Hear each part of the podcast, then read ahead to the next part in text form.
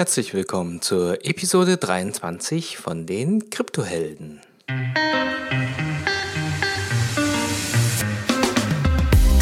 In dem heutigen Talk sprechen wir über Binance Dex, über ETF-Anträge und IOTA-Dramen.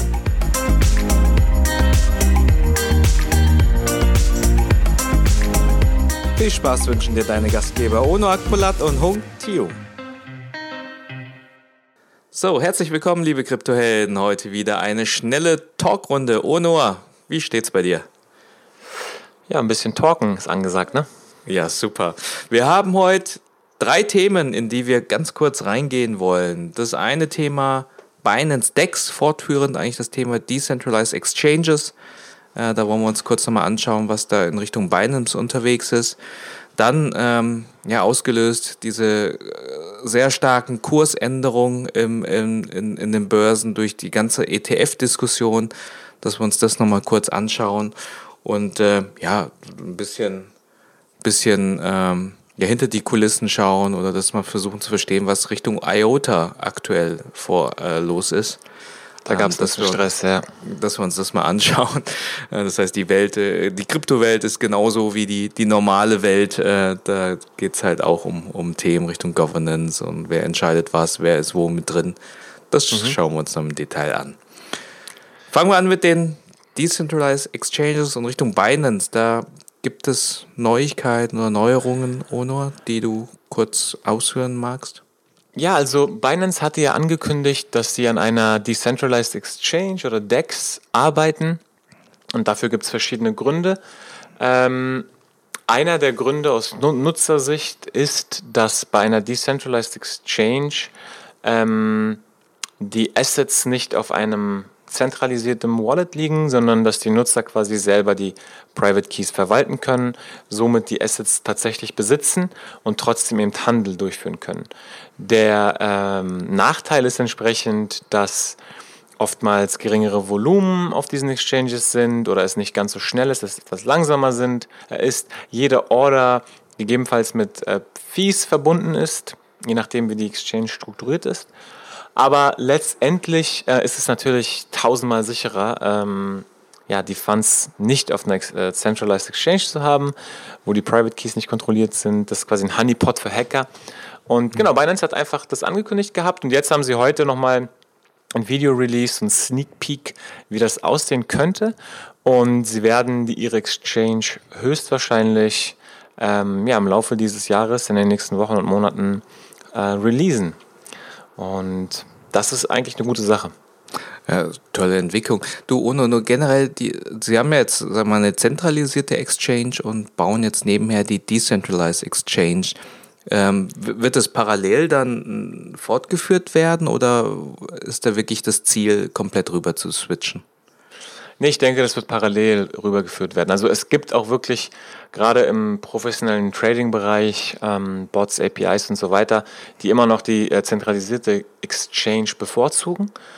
Und es ist auch kein Widerspruch. Also Binance bietet einfach nur nochmal zusätzlich eine Möglichkeit, wenn ihr eure Assets nicht auf unserer zentralisierten Exchange lassen wollt, wo wir aber in der Vergangenheit bewiesen haben, dass das relativ sicher ist, dass wenn es gehackt wird äh, und so weiter, wir auch dann Fund haben, den SAFU, falls sich noch jemand erinnert, mhm. ähm, dann habt ihr jetzt eben auch die Möglichkeit, einfach auf eine Decentralized, Decentralized Exchange zu gehen. Und ähm, da ist noch ein anderer Hintergedanke, oder beziehungsweise eine Strategie, ähm, dass sie ihren, ihren eigenen Token, also ihren eigenen Coin, den BNB-Coin, den Binance-Coin, ähm, dafür eben stärker verwenden wollen für die Decentralized Exchange, um diese zu betreiben als Utility. Und das wird höchstwahrscheinlich nochmal den BNB-Preis oder die Nachfrage zumindest in, die Höhe treiben. Mhm. Und das ist so ein bisschen die Idee von Binance. Also ich bin mir ziemlich sicher, dass das für eine, dass es parallel laufen wird. Und dann werden wir schauen, ähm, äh, ja, wie sich das ganze Thema entwickelt. Aber genau, ich glaube, es ist eigentlich eine ganz gute Sache. Ja, ich glaube, äh, macht auch Sinn. Ich, das ist irgendwie so ein Vergleich wie Telekommunikationsunternehmen, die irgendwie dann nochmal, ich weiß nicht, wo, wo man sich immer gefragt hat, mal, die haben jetzt irgendwie so einen Fest, äh, Mobilfunkanbieter und bauen jetzt eine eigene Marke aus Richtung Prepaid, irgendwie sowas Günstiges, ja, wie, wie äh, Telekom und Kongstar und so weiter. wo man sich fragt, naja, damit äh, greifen sie sich ja eigentlich gerade irgendwie selber an. Ähm, aber letztendlich schützen sie sich davor, dass, dass ähm, sie irgendwie komplett disrupted werden, alle umsteigen auf Dex und äh, sie dann irgendwie hängen bleiben. Ne? Genau, genau. Sehr schön, cool. Äh, das heißt, das verfolgen wir in den nächsten Wochen und Monaten nochmal genauer. Ich meine, eine Decentralized Exchange dann auch über Binance gepusht. Das hört sich sehr erfolgsversprechend an. Ähm, ETF-Diskussion. Wir sehen ein Auf und Ab. Äh, es ist jetzt, glaube ich, ähm, nochmal eine Entscheidung der SEC, die für morgen anstand, ist äh, verschoben worden und dementsprechend mhm. haben die Kurse reagiert und es ist höchstwahrscheinlich, dass das wirklich direkt korreliert. Ähm ja, vielleicht, vielleicht kannst du gleich nochmal was dazu sagen, was da ähm, bei den ETFs genau passiert ist und was da jetzt ähm, passieren wird. Was, was ich nur mitbekommen habe, ist, dass äh, wirklich die ähm, ja, Preise extrem gecrashed sind, teilweise um 20 Prozent wieder. Das ist jetzt keine Seltenheit in Crypto, aber ähm, oftmals hat das einen Grund oder ist mit einer News verbunden. Und das war auf jeden Fall schon wieder ein heftiger Schlag und inzwischen, ähm, inzwischen ist es so absurd, der, der Preisdrop, dass man wieder lachen kann, weil die Schmerzgrenze ist überwunden, so nach dem Motto, jetzt ist eh alles egal. Ähm, genau, was ist denn, was ist denn da, was ist denn da mit den ETFs passiert? Weißt du dazu mehr? Äh, die Details weiß ich jetzt nicht, warum jetzt sozusagen ähm, das verschoben worden ist, die Entscheidung. Das Einzige, was, was ich halt jetzt irgendwie sehe, ist, dass, ich meine, wir haben da einen, einen sehr starken Impact auf, auf die Kurse und so weiter. Und das, was, was berichtet wird, ist, dass innerhalb der nächsten zwei Monate äh, bis zu neun ETFs äh, an den Start gehen in diesem Prozess, wo wieder eine Entscheidung ansteht. Äh, und wenn man das jetzt irgendwie sich überlegt, wie, wie stark da die Auswirkungen sind, dann äh, kann ich mir gut vorstellen, dass wir äh, die nächsten zwei Monate Ruhe bewahren sollten. also was, was, was mich halt so ein bisschen dabei stört, ist, ähm, brauchen wir überhaupt ETF, einen Bitcoin-ETF? Ne? Hm. Also warum brauchen wir einen Bitcoin-ETF? Ähm, klar verstehe ich den Hintergedanken, dass gerade institutionelle Investoren und Investoren aus der alten Welt irgendwie ein Vehikel suchen, um viel Geld in Bitcoin zu tun. Aber an, an sich braucht brauch kein Mensch einen ETF, um Bitcoin zu kaufen. Bitcoin kann heute schon gekauft werden. Ähm, und dass es sich so negativ auf dem, also selbst wenn alle neuen pending äh, ETF-Approvals abgelehnt werden, sollte das eigentlich keinen Einfluss auf den Preis haben. Und das ist halt immer so ein bisschen, ähm, ja, diese fragwürdige Preisentwicklung, die ja eigentlich gar nicht im Sinne von Bitcoin, der Bitcoin-Philosophie steht. Mhm. Ich glaube, dem wird einfach mehr Bedeutung zugemessen, als, als äh, tatsächlich da, da, dahinter steht. Ja. Aber ich glaube, man kombiniert das einfach und sagt, naja, ein ETF ist irgendwie so ein ein Instrument, das man halt versteht aus der alten Welt, um irgendeinen Index abzubilden. Mhm. Äh, und irgendwie äh, verknüpft man damit einfach, ah ja, ETF heißt äh, Zugang zu Massen oder zu institutionellen Kunden. Inwiefern das wirklich tatsächlich der Fall ist, ähm, ja, das, ich weiß nicht, ich kann das nicht einschätzen. Mhm. Es ist auf jeden Fall, mich, mich nervt es auch. Aber wie gesagt, da, ich glaube, da einfach die ähm, ja, Ruhe bewahren und äh, einfach nur wissen, dass es wahrscheinlich jetzt ein bisschen auf und ab geben wird. Ähm, das gehört halt mit dazu. Auf und ab, gute Überleitung. IOTA.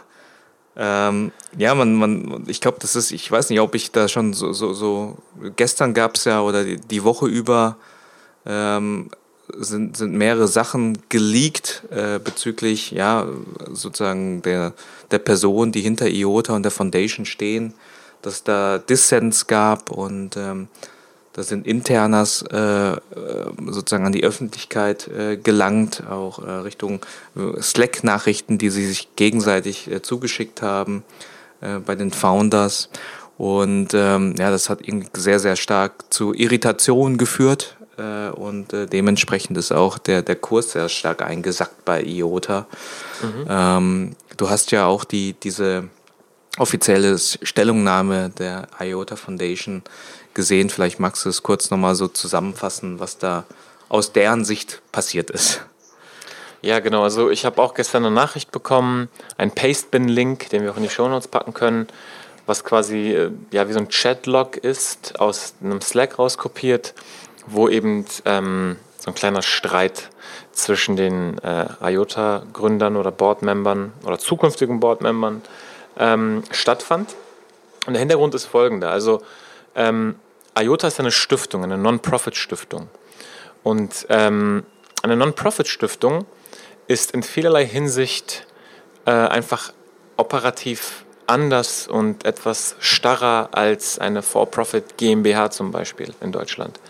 Und was jetzt hier passiert ist, ist ähm, der Einfachheit halber, um wirklich erstmal ein bisschen Gas zu geben und jetzt nicht jedes Detail ähm, von Anfang an zu planen, haben zwei der Gründer damals gesagt, ähm, nämlich, nämlich der Sergei, Sergei Ivancheglo und der Sergei Popov, haben gesagt, wir müssen jetzt erstmal nicht im Board sein, wir können das später machen und es reicht jetzt erstmal, wenn ähm, Dominik und David äh, im Board sind. Und das haben sie getan. Und jetzt haben sie quasi in den letzten vier, fünf Monaten immer darauf gewartet, dass sie auch nachträglich für das Board nominiert werden, also den, den Aufsichtsrat sozusagen. Und da gibt es aber einige Probleme. Zum einen ist das langsam, zum anderen hatte irgendwie Dominik ähm, die einzigen ähm, ja, Rechte, neue Boardmember zu bestimmen. Dann gibt es noch das Thema, dass irgendwie Votes delegiert werden können.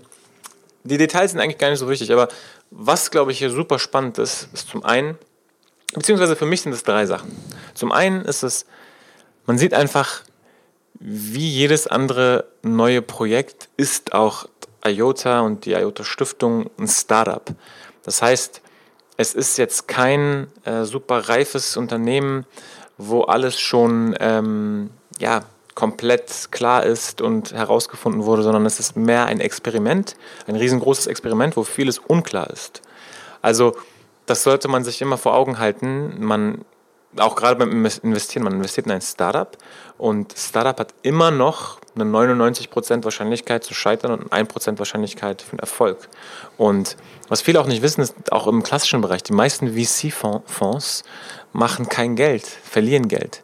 Es ist halt super wichtig, dass dass ähm, Geld deployed wird, weil so viel Geld da ist, aber es ist halt sehr, sehr schwierig, die richtigen Projekte auszuwählen. Das ist nicht anders in der Kryptowelt und das ist hier einfach ein schönes Beispiel nochmal, ähm, weil etwas geleakt ist aus einer eine interne ähm, Information. Man einfach sieht, es ist sehr, sehr viel Reibung da. Das andere Interessante finde ich aber, weil das ist auch gerade quasi mein Research für Ostcoin, ähm, eine Foundation und ich schaue mir zwar gerade die, die Swiss Foundation an, aber letztendlich ist es ähnlich. Eine Foundation, also eine Stiftung, ist ein einfach sehr starres und nicht so flexibles Vehikel, um ein Unternehmen oder eine Unternehmung oder ein Netzwerk zu verwalten. Und das ist eigentlich ein, cooles Beispiel hier, weil ähm, ich glaube, bei einem, wenn es jetzt keine Foundation wäre, sondern eine For-Profit, dann wäre das viel einfacher. Ähm, und hier kommen zwei Sachen zusammen. Zum einen wurde es anscheinend nicht priorisiert und dann gab es so ein Misstrauen. Und zum anderen ist aber auch die Foundation und die, also die Stiftung und die Satzung der Stiftung gibt es einfach nicht her, dass es so einfach gemacht werden kann, sondern es ist einfach komplizierter. Und warum sage ich das? Weil letztendlich sind das, diese, auch diese Netzwerke müssen gemanagt werden, beziehungsweise ein Team, was dahinter steht, ein Core-Team oder ein Entwicklerteam, muss gemanagt werden. Ja, die bekommen, äh, ich nehme an, Gehälter und so weiter und so fort. Und man muss sich einfach ganz genau überlegen, was ist die richtige Legal Entity, um das zu tun. Ja, und damit meine ich jetzt überhaupt gar nicht irgendwelche steuerlichen Implikationen, sondern wirklich nur ähm, rein operativ und logistisch.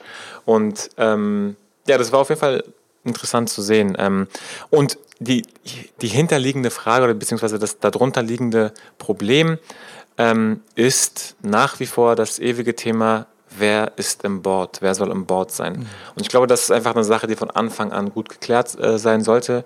Es gibt das andere große Beispiel bei Tezos, wo die Funds eingefroren waren, weil eine dritte Person im Board war, die anscheinend ein Problem damit hatte im Nachhinein. Und ähm, ja, das ist halt wirklich äh, super spannend. Also zusammenfassend, das ist ein Startup, Foundation Stiftung ist wirklich starr und man muss sich einfach überlegen, ähm, wer im Board sein sollte. Und wir haben natürlich gleich den irgendwie 20% Price Crash gesehen, als diese Information geliebt ist. Was, was mal so auch noch eine Sicht drauf ist, und das finde ich auch ganz interessant. Ich meine, klar, das ist ein Startup und ich glaube, ähm, genau dort ist es extrem wichtig zu schauen, ähm, welche, welche Personen dieses Startup äh, maßgeblich treiben und wie sie ticken. Und was, was mich wirklich irritiert bei der Sache, wenn ich das jetzt nicht aus der legalen Sicht äh, mir anschaue, Richtung Foundation, Stiftung und wie das aufgesetzt wird, ist einfach, wenn ich mir vorstelle, wie Sergei und Dominik untereinander äh, miteinander umgehen, dass es so weit kommt, dass wirklich so eine emotionale Überreaktion da ist, dass man sowas Internes, was äh, eigentlich confidential ist, ähm, dass man das an die Öffentlichkeit gibt. Ne? Und das, das ist aber auch. Das ist, das ist, also generell ist für mich so, wo ich sage, ha, da hat jetzt einer hm, emotional überreagiert bei einem Thema, wo ich mir auch sage, naja, ist das, ist das reparierbar? Weil ich meine, das hint, hinterlässt Spuren auf ja. einer sehr tiefen Ebene. Es geht nicht, um, nur, nicht nur um, um die Fakten, um Sachthemen ja. mit hier Verzögerung da, sondern es geht schon darum, hey, äh, ich habe hier ein Bedürfnis, was nicht befriedigt worden ist. Und das, was mich da irritiert, und ich verstehe auch schon, warum der Kurs so zusammenbricht, ist, ja, was bedeutet das denn für die Zukunft, wenn wieder Themen anstehen in der Foundation, wenn Entscheidungen getroffen ja. werden müssen, äh, ob man das nicht mit als Rucksack mitnimmt, ja, und ob dann das auch reparieren kann. Also das wird, äh, mhm. wo ich halt sage, ich, ich achte da jetzt schon drauf, dass ich gucke, ob ich nicht Informationen bekomme, wie, wie die jetzt miteinander umgehen, wie die miteinander ticken. Weil das ist genauso auch bei, bei allen, sag mal, klassischen Unternehmen, Konzernen und so weiter. Wenn in der Geschäftsführung oder im Aufsichtsrat, wenn es da einfach zu Konflikten kommt zwischen Personen, wird es generell schwieriger für, für die gesamte ist, Mannschaft. Ja.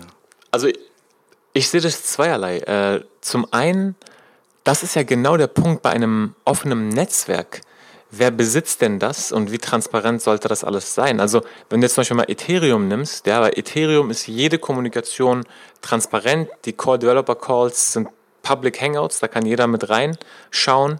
Ähm, und diese, gerade bei einer Foundation, weil es halt keine For-Profit ist, sondern eine Foundation, die ein offenes Netzwerk governt, muss die Kommunikation aus meiner Sicht eigentlich transparent sein.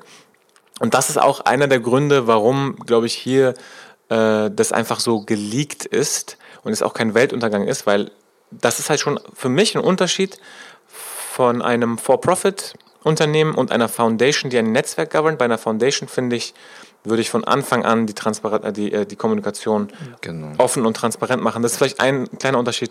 Und zum anderen Punkt, so dieses Zwischenmenschliche, was du gesagt hast, das fand ich auch interessant. Also es, es gibt ja so verschiedene Stufen. Ne? Also entweder man ist einfach noch nicht so als Founder irgendwie reif genug und zu emotional. Aber dann gibt es ja auch wieder die andere Richtung, dass man von diesem extrem politisch korrektem wieder so ein bisschen zurückgeht zum, ja, ich sag mal, menschlichen und einfach die Emotion auch rauslässt, aber bewusst, um halt auch diesen Konflikt ähm, äh, so ein bisschen zu triggern, um dann natürlich äh, einen besseren Zustand zu haben, nachdem dieser Konflikt eben, äh, ich sag mal, explodiert ist, als vorher. Und da muss ich sagen, zeigt, wird sich jetzt auch so ein bisschen zeigen, wie weit die Founder sind. Weil ich bin, ins, also ich würde sagen, Konflikte sind eigentlich äh, was Gutes und hoffentlich, weil sonst ist es halt immer so im Raum und keiner spricht es aus und dann wird es so für immer irgendwie ähm, mitgeschleppt. Und jetzt ist es einfach raus, jetzt müssen sie es lösen und anscheinend ist es gelöst und die beiden kommen ins Board und dann ist gut. Und ähm, ja, also ich, ich, bin auch, ich bin auch gespannt, aber ähm, ich glaube, das ist eigentlich eher was Gutes. Ich glaube aber, äh, das, was, was du gesagt hast zu dem ersten Punkt, das, es sollte alle öf alles öffentlich eigentlich sein. Ich glaube, das ist auch ein Learning, dass es äh, vielleicht auch äh, zu Anfang an klar sein sollte und dass es dann so gelebt werden sollte. Ich glaube, jetzt bei diesem Leak war es nicht klar, inwiefern mhm. das öffentlich sein sollte. Also muss, man muss vorher halt irgendwie festlegen, ja. soll das jetzt raus oder nicht. Und äh, deshalb war das jetzt hier leicht irritierend. Ansonsten denke ich, umso öffentlicher das gemacht wird, umso stärker ist es im Sinne von dem, was, was in, sagen wir, im Kryptobereich gelebt werden soll. Dann ist es, glaube genau. ich, auch, auch passend. Und das Zweite ist, äh, ja, emotional äh, da mal ein bisschen was Dampf rauszulassen und sonst wie das wird, spannend sein. Das kann, kann in die eine Richtung gehen, kann aber auch komplett in die andere Richtung gehen. Und das hängt mhm. wirklich von der, von der emotionalen Intelligenz von jetzt den involvierten Personen ab, wie sich das entwickelt und äh, ich, ich bleibe sehr interessiert. Ja, das äh, Thema interessiert dich ja grundsätzlich so, ne? Dieses Ganze auch. Äh, genau. Du hast ja noch so ein, so, ja, noch so ein äh, Coaching-Thema am Laufen. Äh, aus der Perspektive ist sicherlich auch nochmal spannend. Genau, genau. Also auf jeden Fall in dem Bereich äh, mal schauen. Ich meine, man, man, kriegt ja nicht alles mit, das muss man ja auch de facto sagen. Und das Bild, was wir uns machen, äh, kann ja auch, ähm, ja, das, das sind halt alles auch nur Geschichten, die wir uns erzählen. Und wir können jetzt auch nicht, nicht, nicht ich glaube, es macht auch keinen Sinn, jetzt tausend Schlüsse darüber zu ziehen. Mhm. Ähm, aber es ist trotzdem, äh, das, was bleibt, ist Irritation. Ja. Alright. Alright. Sehr schön. Dann haben wir die 20 Minuten wieder voll bekommen. Schön. Ähm, und, und, ansonsten nochmal Ankündigung. Ähm, wir haben cooles, coole Episode auch, die, die nächste Woche live gehen wird zum Thema Privacy Coins mit Alex Roos. Ähm, da auf jeden Fall auch schauen. Nächste Woche geht die live. Super interessant. Auch viele Diskussionen gerade in der Telegram-Gruppe. Ähm, der Link ist auch in den Show Notes mit drin. Äh, wenn ihr so ein bisschen hinter die Kulissen kommen äh, möchtet äh, bei dieser Podcast-Erstellung und so weiter, dann, dann nehmt teil an der Telegram-Gruppe. Ähm, wir freuen uns da. Wie, wie gesagt, wir, wir, wir leben diesen Gedanken, dass wir da community-owned sind und auch den Content jetzt nicht eindeutig vorgeben wollen. Wenn da Themen von euch kommen, macht einfach mit. Umso mehr, umso mehr Spaß haben wir da einfach an Interaktion. Genau, wenn ihr, wenn ihr ein Leben habt, kommt nicht in die Telegram-Gruppe, denn da sind oftmals, äh, gestern ging es richtig ab, 100 Nachrichten äh, zu hochphilosophischen Themen von Marx bis äh, äh, über knappe Ressourcen und was ist eigentlich ein Fork und was ist eigentlich knapp und ähm, das war für mich eine super, super spannende Diskussion. Also ähm, ich glaube, in der Telegram-Gruppe kann man auch noch was lernen. Ich lerne auf jeden Fall immer noch viel. Und das ist ja auch unser Motto. Und ähm, genau wie du angekündigt hast, die Folge mit dem Alex Roos zu dem Thema Privacy Coins, das ist auf jeden Fall sehr, sehr lehrreich und sehr, sehr spannend. Und da gibt es einige Bonbons in der Folge. Und genau, da freue ich mich schon auf den Release. Also, Leute, kühlen Kopf bewahren und in die nächsten Monate gehen. Das ist die Botschaft aus diesem Talk. Ciao. Bis zum nächsten Mal. Ciao.